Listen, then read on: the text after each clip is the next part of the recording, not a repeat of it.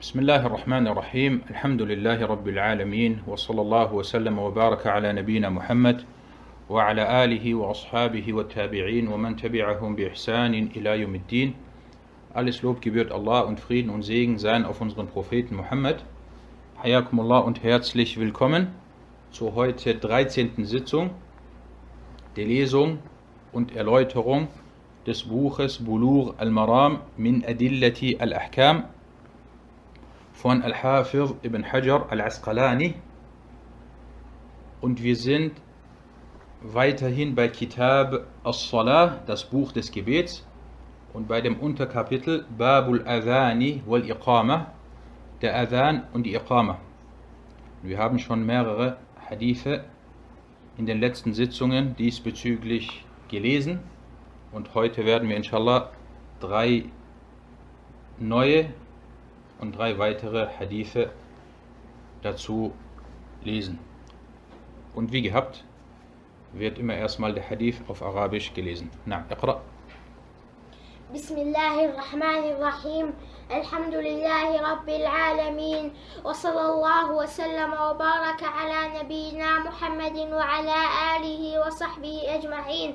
أما بعد فبأسانيدكم أحسن الله إليكم إلى الحافظ ابن حجر رحمه الله تعالى. قال وله عن أبي هريرة رضي الله عنه أن النبي صلى الله عليه وسلم قال لا يؤذن إلا متوضئ وضعفه أيضا Ahsend.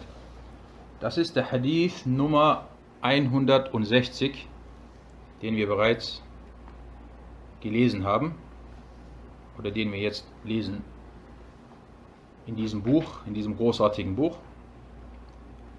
Er überlieferte auch über Abu Huraira, möge Allah mit ihm zufrieden sein, dass der Prophet, Allahs Segen und Frieden auf ihm, sagte, nur einer, der sich im reinen Zustand der rituellen Gebetswaschung befindet, soll den Gebetsruf aufsagen. Diesen stufte er auch als schwach ein. Am Anfang sagte er er und damit ist At-Tirmidhi gemeint, weil den vorigen Hadith hatte auch At-Tirmidhi überliefert und diesen hat er jetzt auch wieder erwähnt über Abu Huraira und hier in diesem Hadith geht es um folgende Thematik. Darf man den Gebetsruf im unreinen Zustand rufen oder aufsagen oder muss man sich stets im rituell reinen Zustand befinden?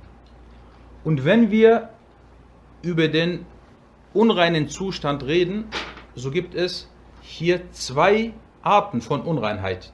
Die kleine rituelle Unreinheit und die große rituelle Unreinheit. Darum geht es hier. Fangen wir an mit den Hadith wissenschaftlichen Nutzen, die wir aus diesem Hadith entnehmen. Der Überlieferer ist Abu Huraira. Und über Abu Huraira haben wir bereits mehrfach und oft gesprochen. Sein Name, es wurde gesagt, sein Name ist Abdurrahman ibn Sakhr und es wurde gesagt Abdullah ibn Amir und er ist ungefähr im Jahr 58 oder 59 nach der Hijra gestorben und er ist der Hafiz unter den Sahaba, derjenige, der die meisten Hadithe überliefert hat. Weit über 5000 Hadithe, insgesamt 5374 Hadithe. Dieser Hadith ist schwach. Das ist die Authentizität oder die Einstufung der Authentizität. Er wurde von At-Tirmidhi an zwei Stellen überliefert, Nummer 200 und Nummer 201.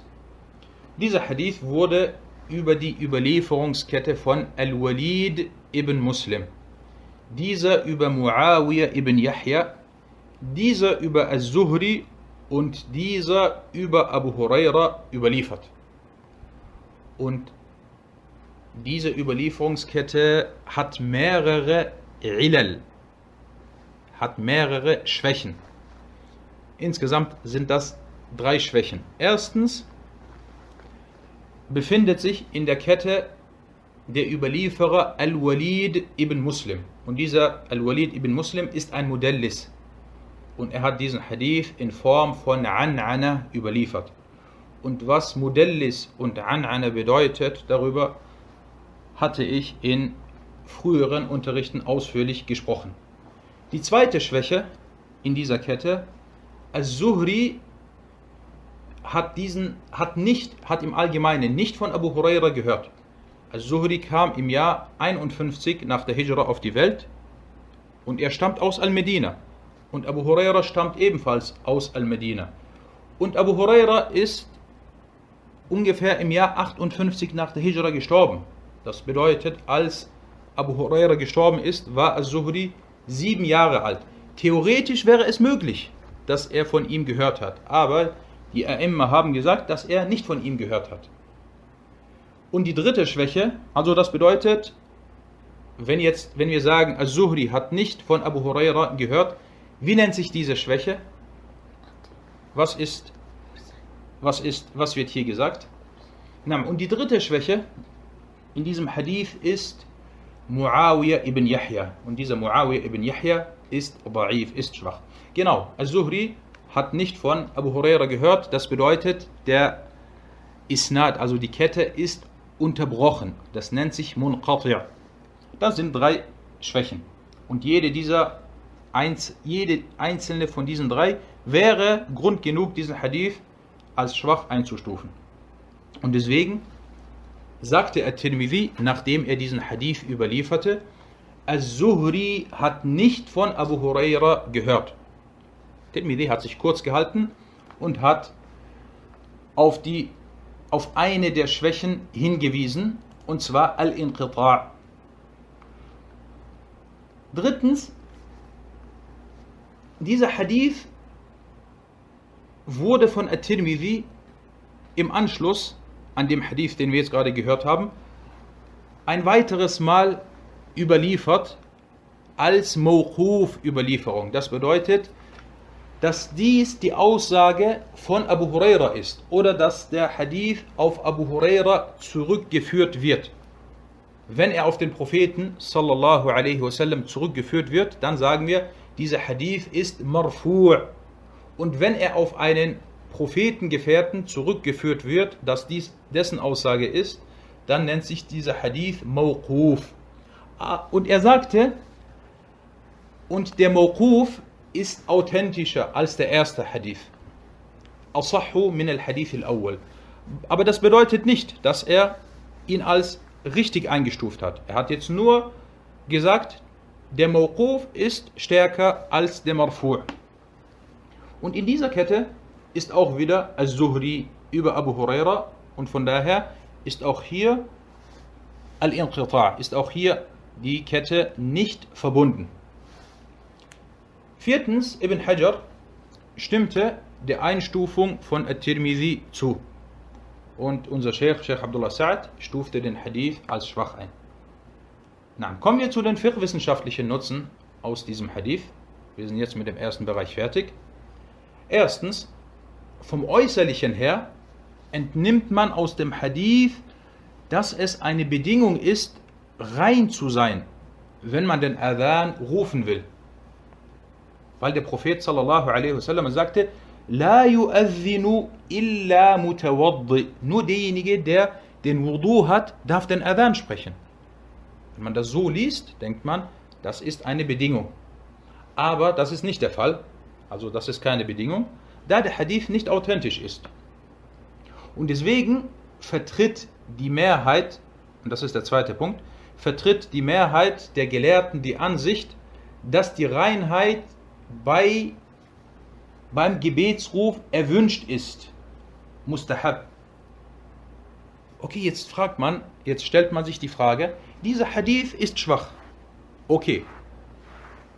Er kann nicht als Beweis angeführt werden, dass die Reinheit eine Bedingung ist. Aber die Gelehrten kommen und sagen, trotzdem ist die Reinheit erwünscht. Wie kann man sagen, dass eine Sache erwünscht ist, obwohl der Hadith oder dieser Hadith schwach ist? Wir sagen, die Gelehrten haben andere Hadithe angeführt, die allgemein darauf hinweisen, dass es erwünscht ist, Allah immer im reinen Zustand zu gedenken und dass man rein sein soll, allgemein beim Wikr. Und der Adhan gehört zu der, zu der vorzüglichsten oder zu den vorzüglichsten Arten des Gedenken Allahs. Und deswegen ist es erwünscht, dass wenn man den Adhan ruft, dass man sich im reinen Zustand befindet. Sollte man aber nicht im reinen Zustand sein, ist der Adhan richtig. Das macht den Adhan laut der Mehrheit der Gelehrten nicht ungültig. Drittens, wir reden jetzt über die Unreinheit. Drittens, was den Junub angeht. Der Junub ist derjenige, der sich im Zustand der großen rituellen Unreinheit befindet. Wenn man sich im Zustand der kleinen rituellen Unreinheit befindet, dann muss man die Gebetswaschung durchziehen, äh, voll, vollziehen oder durchführen.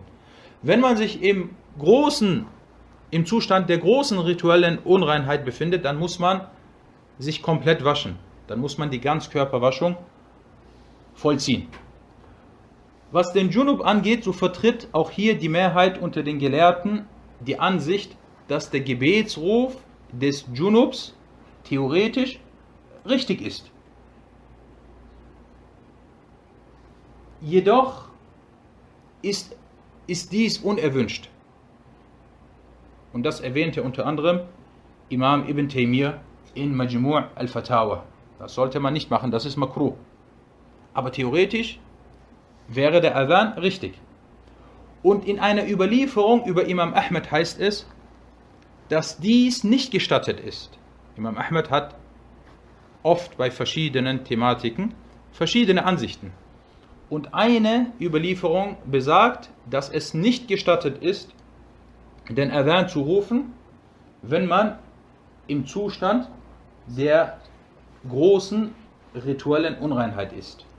Und diese Ansicht, diese Ansicht war oder diese Ansicht wurde von Imam Abul Qasim al-Khiraqi vertreten. Das ist ein früherer hanbalitischer Gelehrter.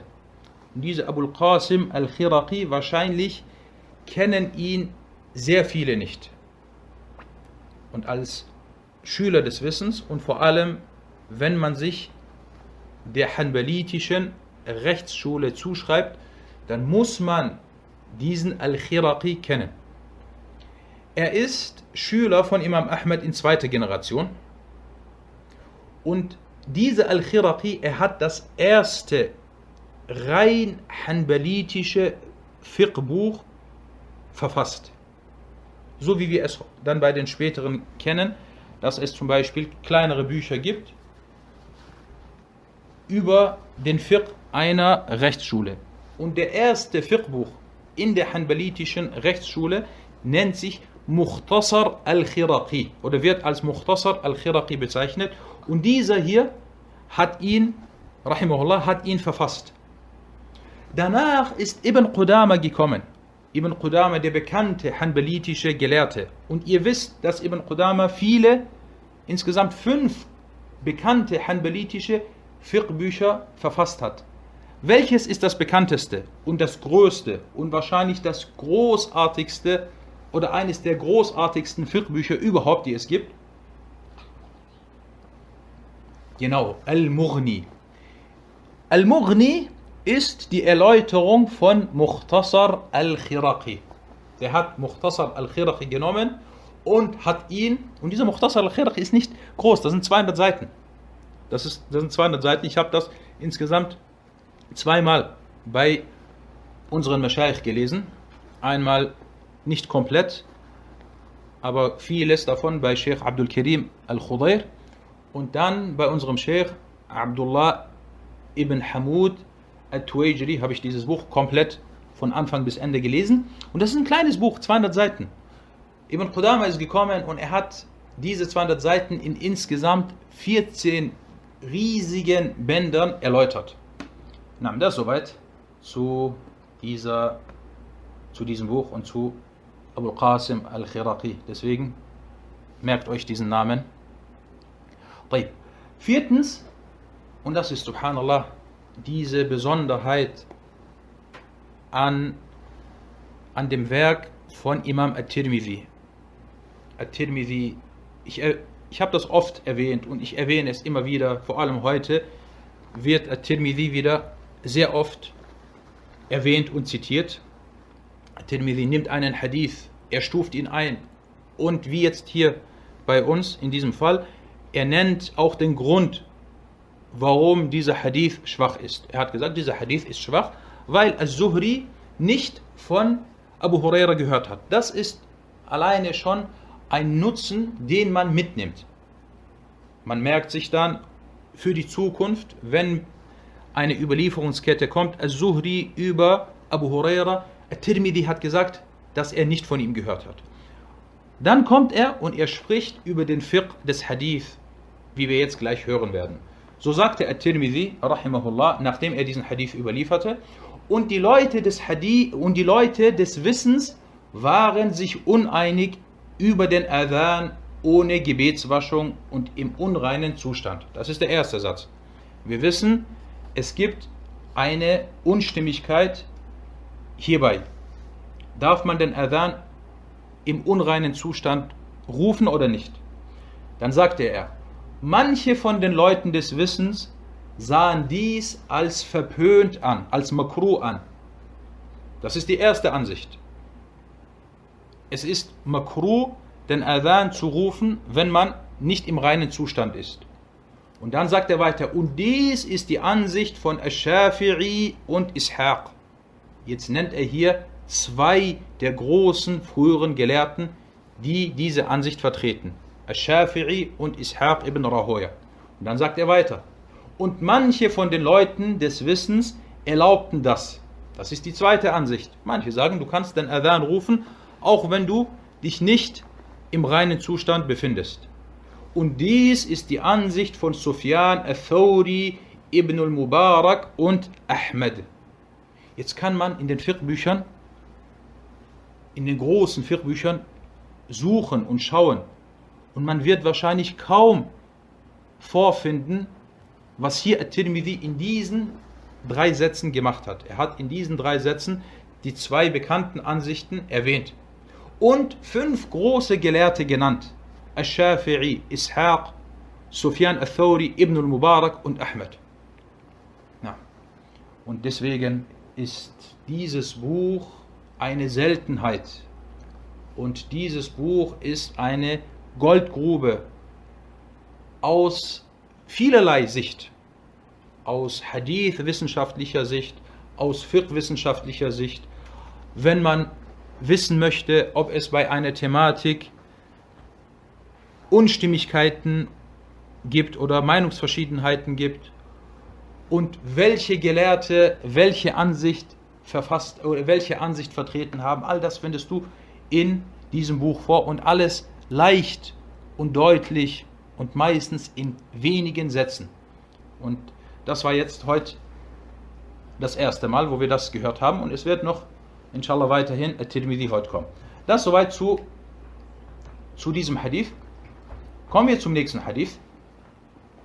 نعم اقرأ قال المصنف رحمه الله تعالى وله عن زياد بن الحارث رضي الله عنه قال قال رسول الله صلى الله عليه وسلم ومن أذن فهو يقيم وضعفه أيضا نعم أحسنت Er überlieferte auch über Ziyad ibn al-Harith, möge Allah mit ihm zufrieden sein, dass der Prophet, Allah Segen und Frieden auf ihm, sagte, wer den Adhan ruft, soll auch die Iqama rufen.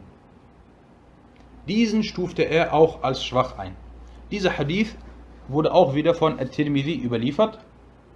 Und es geht hier um folgende neue Thematik. Und zwar ist jetzt zum Beispiel eine Person gekommen und diese Person hat den Adhan gerufen. Darf eine andere Person die Iqama rufen oder muss derjenige, der den Adhan gerufen hat, auch die Iqama rufen? Das ist eine wichtige Sache, eine wichtige Angelegenheit.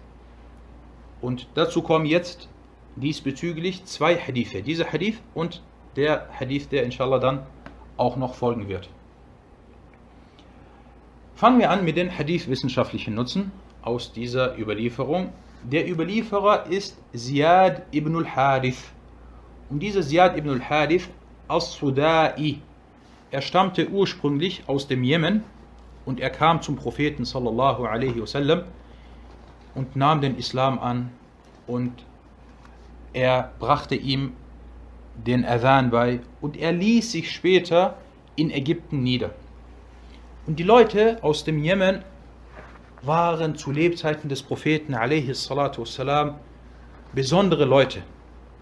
Und dies aus mehreren Gründen. Erstens, sie gehörten zu den ersten Nicht-Mekkanern, die den Islam annahmen. Weil die meisten, die, oder die, die den Islam annahmen am Anfang, das waren die Leute aus Mekka. Abu Bakr, Uthman, Ali. Und dann an zweiter Stelle kamen Leute aus der Umgebung von Mekka, wie zum Beispiel Abu Dhar. Und dann an dritter Stelle ungefähr kommen die Leute aus dem Jemen. Als sie dann vom Propheten والسلام, gehört haben, sind sie immer wieder in Gruppen gekommen und haben den Islam angenommen. Im Gegensatz zu den Leuten zum Beispiel aus Najd, die haben den Islam später erst angenommen. Die Jemeniten dagegen, nein, sie haben den Islam früh angenommen. Zweitens, was bedeutet Jemen, wenn wir über Jemen reden, geografisch gesehen? Viele Leute denken, der Jemen ist jener Staat, den wir heute kennen, südlich der arabischen Halbinsel. Und das stimmt nicht. Wenn Jemen erwähnt wird, dann ist damit das Gebiet gemeint, welches südlich von Mekka liegt. Also ein großer Teil des heutigen Süd-Saudi-Arabiens zählt geografisch gesehen zu dem Jemen. Und dann natürlich das heutige Jemen und Teile vom heutigen Oman. Das alles zählt als Jemen. Das war zweitens. Drittens, die Sahaba aus dem Jemen die den Islam angenommen haben, viele von ihnen gehörten zu den großen Gelehrten unter den Prophetengefährten, wie zum Beispiel Mu'adh ibn Jabal, wie zum Beispiel Abu Musa al-Ash'ari, wie zum Beispiel Abu Huraira. Und die Liste ist lange, die Liste ist lang. Sahaba, die aus dem Jemen stammten und die zu den Ulama gehörten. Viertens, die Anzahl der Sahaba aus dem Jemen, sie liegt vielleicht im vierstelligen Bereich. Also eine große Anzahl von ihnen hat den Islam angenommen. Fünftens, die Jemeniten oder die Leute aus dem Jemen waren standhaft, zum größten Teil standhaft als der Prophet sallallahu alaihi wasallam verstarb, weil als er verstarb alaihi salatu wasallam viele Stämme aus der arabischen Halbinsel wurden abtrünnig und verließen den Islam, vor allem die Stämme aus Najd. Die Stämme aus Jemen dagegen, dagegen waren zum größten Teil standhaft. Fünftens, fünftens oder sechstens, ich habe mir jetzt die Nummerierung nicht gemerkt, alle Kollegen, entweder fünftens oder sechstens, es wurden viele Hadithe über den Vorzug des Jemens erwähnt. Und der Prophet sallallahu alaihi wasallam hat im Allgemeinen die Leute aus dem Jemen in vielen Hadithen gelobt. Na, kommen wir zurück zu diesem Hadith. Also dieser Ziyad ibn al-Harith war ein jemenitischer Sahabi. Dieser Hadith ist auch schwach, das soweit zu der Einstufung. Er wurde von Ahmed, Abu Dawud, Al-Tirmidhi und Ibn Majah überliefert. Dieser Hadith wurde über die Überlieferungskette von Abdurrahman ibn Ziyad al-Afriqi, dieser über Ziyad ibn Nu'aym und dieser über Ziyad ibn al-Harith überliefert. Und hier ist ein wichtiger Überlieferer, den der Schüler des Hadith kennen sollte. Und wenn man sich mit den Überlieferungsketten oder mit der Hadith-Wissenschaft beschäftigt, gilt es nicht nur, dass man die Überlieferer kennt, welche vertrauenswürdig sind und welche wahrhaftig sind. Nein, es ist auch wichtig, dass man manche schwache Überlieferer kennt, die als schwach eingestuft wurden, weil diese oft vorkommen. Und dazu zählt dieser Abdurrahman ibn Ziyad al-Afriqi, weil das ist ein bekannter Überlieferer und das war ein frommer Mann, aber er wurde von den meisten immer als schwach eingestuft. Und dazu kommen wir inshallah gleich. Dieser, und er wird meistens Al-Afriqi genannt. Dadurch, mit diesem Zunamen oder durch diesen Zunamen, von mit diesem Zunamen ist er bekannt. Er verstarb im Jahr 156 nach der Hijra. Was bedeutet Al-Afriqi? Das ist jetzt auch wieder eine geografische Thematik. Was denkt ihr, wenn ihr jetzt Al-Afriqiya hört, was damit gemeint werden, was damit gemeint sein könnte?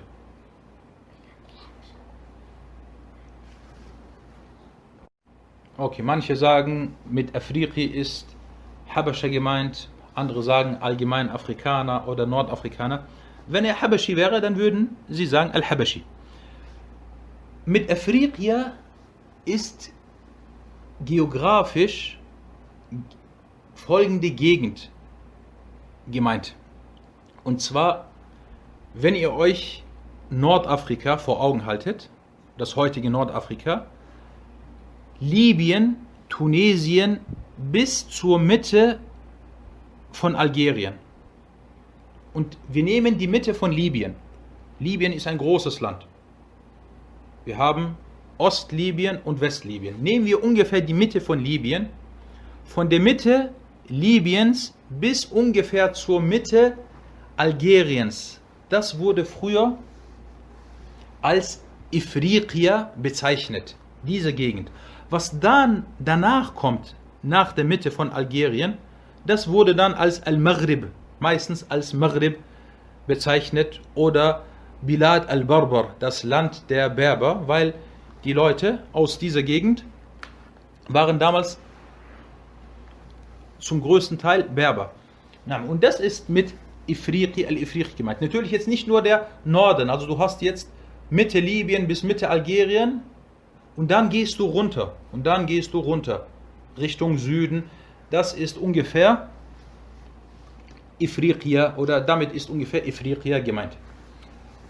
Diesen Hadith, gehen wir wieder zurück zu dem Hadith, At-Tirmidhi hat ihn überliefert und wenn At-Tirmidhi einen Hadith überliefert, dann stuft er ihn meistens ein.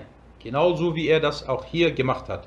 So sagte At-Tirmidhi, nachdem er ihn überlieferte, den Hadith von Ziyad kennen wir nur über die Überlieferung von Al-Afriqi.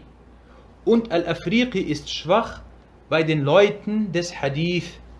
Yahya ibn Sa'id al-Qattan und andere stuften ihn als schwach ein.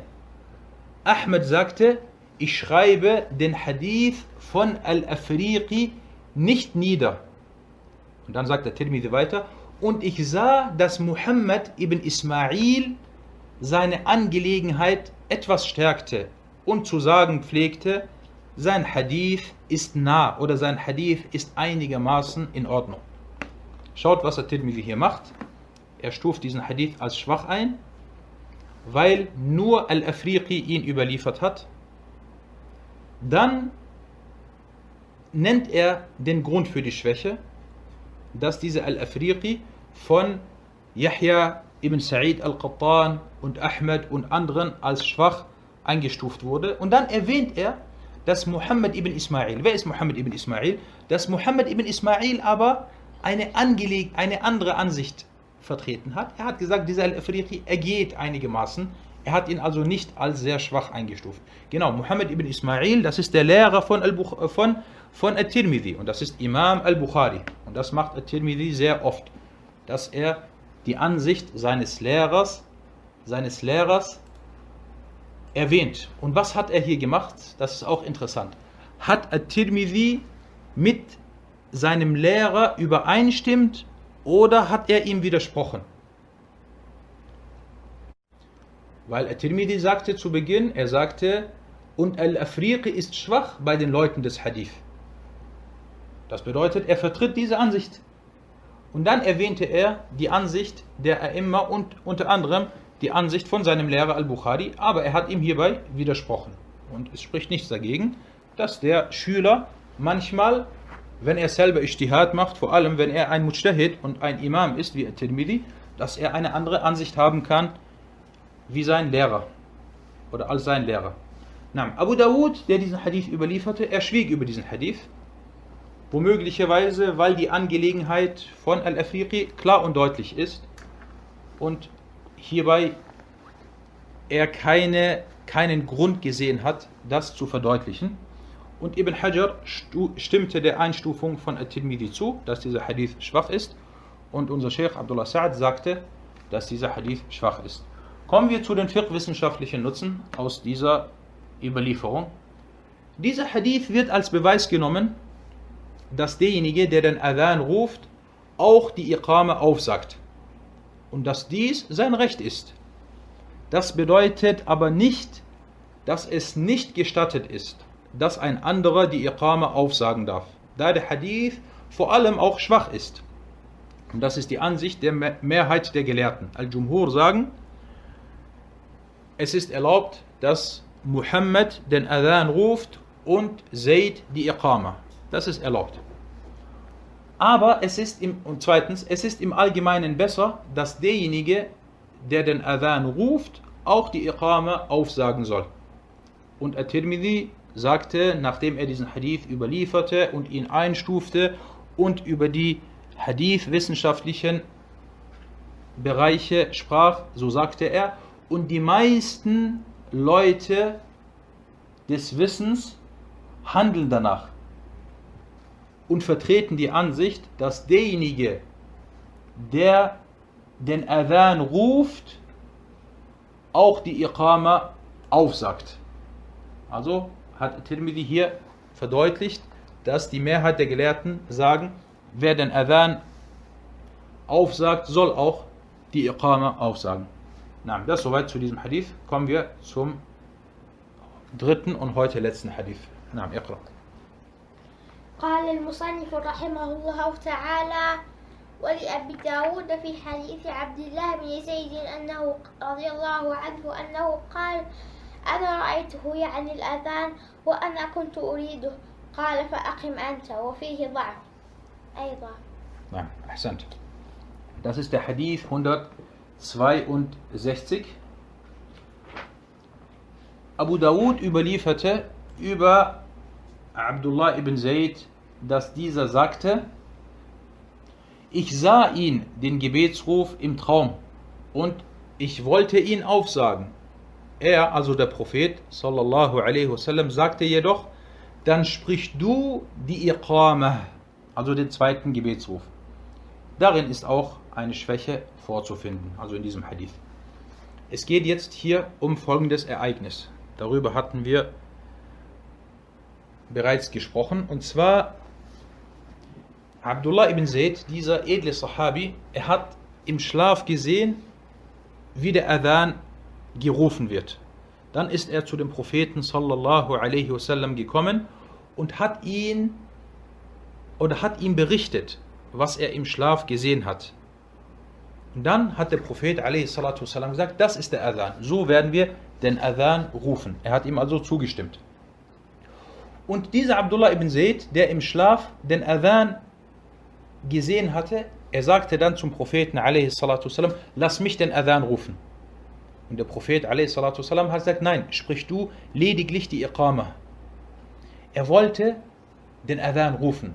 Und er hat als Beweis oder als Grund erwähnt, dass er ihn ja im Schlaf gesehen hat. Wen hat aber der Prophet والسلام, den Adhan rufen lassen? Anstatt von Abdullah ibn Zayd hat er Genau, er hat Bilal, Bilal den Adhan rufen lassen, weil dieser eine kräftige und eine schöne Stimme hatte. Kommen wir zu den hadith-wissenschaftlichen Nutzen aus dieser Überlieferung. Abdullah ibn Zayd, der Überlieferer, über den hatten wir bereits gesprochen. Und dieser Hadith ist auch schwach. Er wurde von Ahmed und Abu Dawud überliefert. Und zwar über die Überlieferungskette von Muhammad ibn Amr. Dieser über Muhammad ibn Abdullah und dieser über Abdullah ibn Zayd. Und der Hadith ist schwach, da sich Muhammad ibn Amr in der Überlieferungskette befindet. Und dieser ist schwach. Er wurde unter anderem von Yahya ibn Ma'in als Da'if eingestuft. Und Abu Dawud schwieg über ihn. Und Al-Uqayli sagte, die Überlieferungen in diesem Kapitel beinhalten Schwäche. Und die eine ist etwas stärker als die andere. Ibn Hajar stufte diesen Hadith als schwach ein und Sheikh Abdullah Sa'ad sagte ebenfalls, dass der Hadith schwach ist. Und der Grund, warum Ibn Hajar hier in diesem Kapitel mehrere schwache Hadithe erwähnt und anführt, ist, dass es unter den Gelehrten und unter den Fuqaha und unter den Rechtsschulen welche gab, die nach diesen Hadithen gehandelt haben. Und das ist seine Vorgehensweise, dass er schaut, welchen Hadith haben manche Fuqaha als Beweis angeführt. Dann erwähnt er diesen Hadith in seinem Buch, selbst wenn er schwach sein sollte. Es geht ja nicht darum, dass er keine schwachen Hadithe anführt. Er führt auch schwache Hadithe ein, aber er weist dann, wie hier in diesem Fall, auf die Schwäche hin. Und das ist eine Besonderheit von Bulugh al-Maram, von diesem Buch und das hat er vielleicht von Imam al-Tirmidhi übernommen, der ebenfalls so vorging in seinem Sunnah-Werk Al-Jami'. Kommen wir zu den fiqh-wissenschaftlichen Nutzen aus dieser Überlieferung. Erstens, Abdullah ibn Zayd war es, dem im Schlaf der Gebetsruf gezeigt wurde. Und hierauf wollte er die Erlaubnis, den Adhan aufsagen zu dürfen und führte als Grund seinen Traum an. Der Prophet sallallahu wasallam jedoch zog das Allgemeinwohl oder das Wohl der Allgemeinheit vor und er ließ Bilal den Adhan aufsagen. Warum? Weil die Stimme von Bilal lauter und besser ist und die Allgemeinheit davon mehr profitiert. Aber er sagte zu Abdullah ibn Zayd, sprich du dafür die Iqama. Also Bilal macht den Adhan und du kannst die Iqama aufsagen. Zweitens, Und er wies, Afon, er wies darauf hin, der Prophet والسلام, dass dies genügt. Aber er lehnte seinen Hauptwunsch ab. Zweitens, aus diesem Hadith entnimmt man, dass das Wohl der Allgemeinheit dem Wohl des Einzelnen vorgezogen wird. Und das Wohl der Allgemeinheit lag hierbei darin, dass Bilal den Adhan aufsagt. Drittens, dieser Hadith deutet darauf hin, dass einer den Adhan aufsagen darf und ein anderer die Iqama. Bilal macht den Adhan und Abdullah ibn Zayd die Iqama. Und das ist die Ansicht der Mehrheit der Gelehrten. Viertens, der Hadith legt dar, dass die Sahaba darum bemüht waren, bei der Verrichtung guter Taten eifrig zu sein, insbesondere beim Adhan, dessen Vorzüge zahlreich sind. Fünftens, aus diesem Hadith wird entnommen, dass man einzelne Angelegenheiten von bestimmten Personen so gut es geht berücksichtigt. So lehnte der Prophet sallallahu alaihi wasallam den Wunsch von Abdullah ibn Zayd nicht gänzlich ab. Wie Abdullah ibn Zayd hatte einen Wunsch und er war ein edler Sahabi und der Prophet والسلام, war jetzt zwischen zwei Sachen. Das Allgemeinwohl und der persönliche Wunsch von Abdullah ibn Zayd. Und er hat den Wunsch von Abdullah ibn Zayd nicht gänzlich abgelehnt, sondern gesagt, mach die Iqama und ist ihm hierbei entgegengekommen. Na, das soweit zu diesem Hadith und zu dem heutigen Unterricht. هذا الله تعالى أعلم وصلى الله على محمد